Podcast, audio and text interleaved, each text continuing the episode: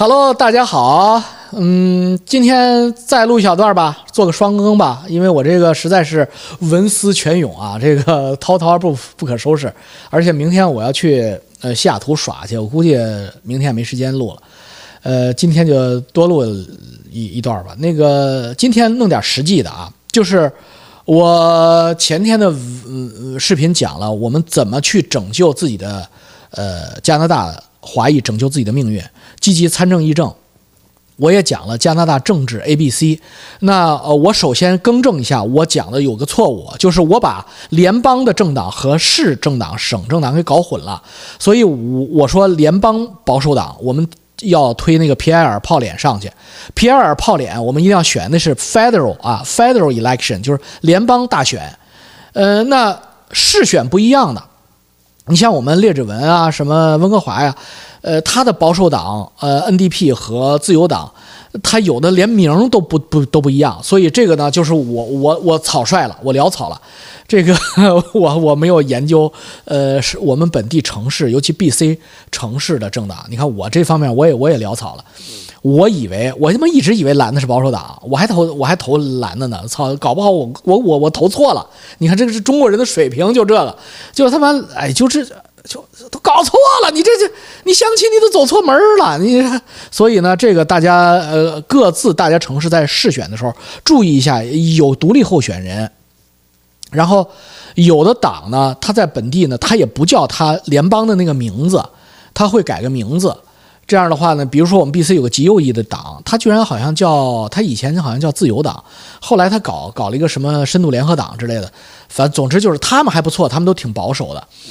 呃，大家选之前，呃，因为各个城市都不一样，嗯，大家注意一下本地的问题哈。呃，那基本上就是这么个情况啊。省基本上跟联邦差不太多啊，你就像 B C 有点区别。我估计像阿尔伯塔那边的，就是老老加拿大是省，尤其是东部，那基本上保守党还是保守党，自由党还是自由党。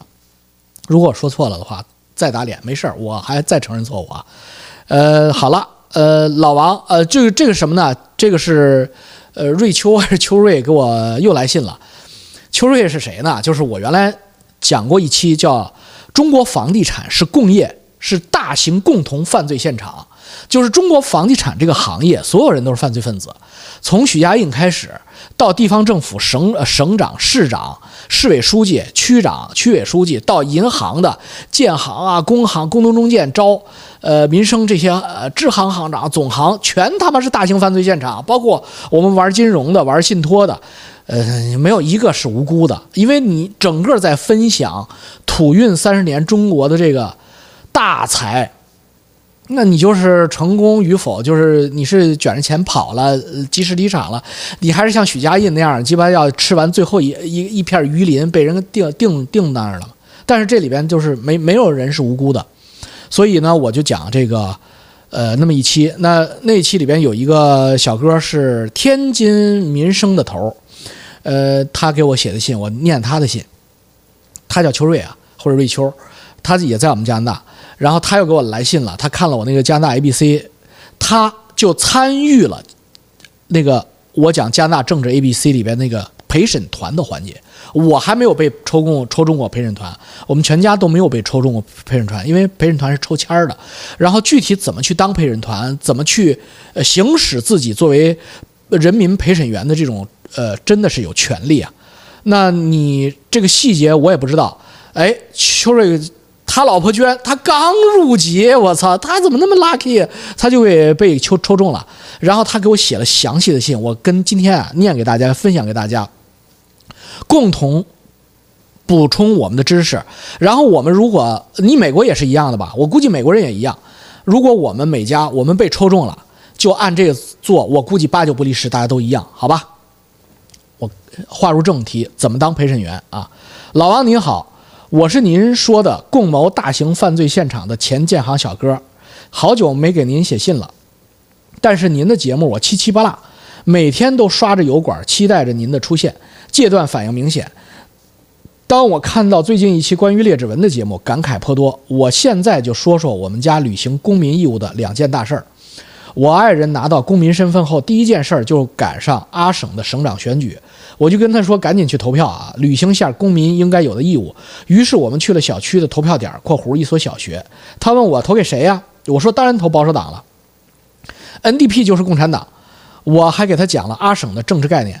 阿省只有两个大党，一个是进步保守党，一个是 NDP。自由党在西部基本没有势力范围。之所以自由党党魁特鲁多能当选，是因为西部的议员席位远远低于东部。当天晚上结果出来了，阿省保守党险胜，是他妈太险了！整个埃德蒙顿一片橙色，橙色就是 NDP 啊，我给大家补充一下，就是小共产党。我们加拿大的 NDP 新民主党，它的党旗是橙色的，一个保守党议员都没有当选。卡尔加里只有为数不多的区域是蓝色。呃，还是那句话，蓝色是保守党，加拿大 Conservative 是蓝色的，呃，剩下的也都是橙色。幸亏其他城市都是蓝的，差一点就沦陷了。你看，这就是加拿大的问题。AB 就是阿尔伯塔，是我们加拿大最保守的省，呃，都是农夫嘛，都是我们那个产业工人和农夫，都是最值得尊敬的传统的加拿大人。但是你看，现在都开始沦陷了。呃，他说的这个边远地区就是小城市、小乡村，还都是蓝色的意思，就是那儿还没有沦陷。但是大城市，你像埃德蒙顿是第一大城市，卡尔加里是第二大城市，都已经开始变成橙色化了啊！这是非常警醒的，所以我们一定要在这个频道里边力推蓝色。呃，通过我，因为我华人很多，至少我们把华人这一块儿，呃，给他。雇到这个保守党的铁票仓里边去，这个对我们华人未来的呃政治前途也是大有好处的。呃，其实政党在多民族国家、多种族国家，政党就是价值观，就是价值观。我们华人，无论你是从三岸四地哪儿来的，中港台、新加坡、马来西亚，三岸四地你从哪儿来？你只要是个华，你只要讲中文，你他妈一定是保守党那边的。你你别不服，你你你先比如说，你能纵，你能。容忍同性恋或者吸毒，但是你想让你们家小孩也去当同性恋吸毒吗？你想吗？当然，他他是的话，我们能够接受，能容忍，这是我现在的境界！我现在我觉得我已经到华人这圈基本上最高境界了，我能容忍，而且我还会依然爱他，但是我心里总是不是，我不觉得这是一件好事儿。这就相当于你最爱的女人，特别爱她，然后有一天她车祸。呃，呸呸呸呸呸，呃，就是举个例子啊，呃，你最爱的女人啊，不是我最爱的女人，然后，呃，她腿断了，那你说你就不爱她了吗？那你肯定还要照顾她，但是你觉得，你觉得这个就是一个好事吗？对你来说，这不是一个好事，就是你依然爱她，甚至会更照顾她，会更，呃，care 她的一些敏感的情绪，但是你不离不弃，但并不意味着这事儿对你人生来说是一件好事儿，这就是保守保守观念。你还是希望你的子女们，呃，去过一个传统人类社会、人类族群应该有的模样，呃，他也有他的自己的子孙，他也承担他的责任，他也被人类应该有的这种凡夫俗子应该有的这种喜怒哀乐、爱恨情仇去困扰，啊，这样的人生，我觉得，咱们是保守派嘛，就是觉得好，而且我们也觉得这样的人生，地球才有希望，要不然地球不会越来越少了吗？人。呃，你说男的跟男的，女的跟女的，最后就都不结婚不生孩子，那你那那人类怎么繁衍啊？那 game over 了就，二十五 二十五号宇宙了，二十六号宇宙了，所以我就是偏保守。然后，哎，我这这又走走题了，接着念人家的信啊，呃。我说，虽然咱们爱德蒙顿区域的保守党一个当选的都没有，但是你已经迈出了你人生的一大步了。总结果，我们还是胜利的。没错，你也拿入籍，将来你也投，一点一点会改变的。第二件大事是，去年我爱人十一月左右在信箱里收到了参选陪审团的通知。作为加拿大公民，这是义务，必须参加。如果有正式理由（括弧例如语言水平达不到参加庭审）。家中没有其他人可以照顾幼儿，或者身体状况严重出现呃问题，影响出席等等，否则是你是不可以拒绝的，可以回复申申请，呃豁免参与，但是需要得到批准才可以真真的不参加。收到通知后，需要在一定时间内进行回复参加，或者有什么理由不能参加。回复方式有三种：一网上直接回复；二发邮件或者电话回复。三种。我爱人本身是在律师事务所上班，是 legal assistant。他和公司 HR 进行了沟通，因为这是义务，所以那天是 paid leave，就是带薪休假。参选前一天需要打电话到法院确认参选照常进行，不是参选就是参与庭审。参选他他呃他用的参选，那我们就参选吧。参选当天需要提前到达进行安检，提供 ID，然后每个人会给一个号码，保护个人隐私。法庭内只宣读个人号码，不提人名。当天到场大概两百名，有几名没有出席，也没有申请豁免。法官呼说。会再给这些人一次机会，下一次有参选机会时，如果这些人还无故不出席的话，会收到罚款或处罚。当天共有五个性骚扰案件需要选择陪审团，每个案件的双方辩护律师以及被告都会出庭，双方控辩律师和法官手中都有一个名单，里边有所有这次被通知参加陪审团的人以及职业。法院采取摇号的方式，每个案件选取十二个陪审员以及两个备选陪审员。摇到号码的人会走上法庭，首先会给机会表示是否有 concern，concern 也就是说是否有任何问题，自己焦虑不能参加此次陪审团。每个案件法官都会宣读被告、原告以及各方证人的名字，如果有利益冲突，可以提出来不能参加此次陪审团。法官会豁免。的一些理由有：一、需要出席丧事；二、已经预定了出国机票；三、或者曾经自己就是性骚扰的受害者，或者对性骚扰案件感觉不舒服，不能参选。由法官决定是否可以豁免。有些理由有些牵强的，法官会让这个人 stand by，呃，暂时不出席本案，但是不能完全豁免。双方辩护律师也会提出一些问题，主要是针对陪审员的职业。有些在律师事务所工作的，呃，例如 paralegal 或者 legal assistant，如果如果所操作的法律与本案无冲突，你就可以成为陪审陪审员。哦，言外之意就是法律工作者，如果你你的工作与本案有冲突，你还得要回避一下。呃，每个案件审理时间不同，每次都是五天，这五天需要每天出席，所以需要安排好工作和家庭，来履行这个义务。每个案件都选择为陪审员后参呃参选就结束了，选中的人啊就是呃果然是参选，选中的人会被单独带到不同的房间，开始安排流程以及注意事项，剩余的人就可以回家了，大约持续三个小时左右。我爱人此次没被选中，所以后续具体陪审团的内容没办法提供更多的信息，以后有机会的话再补充。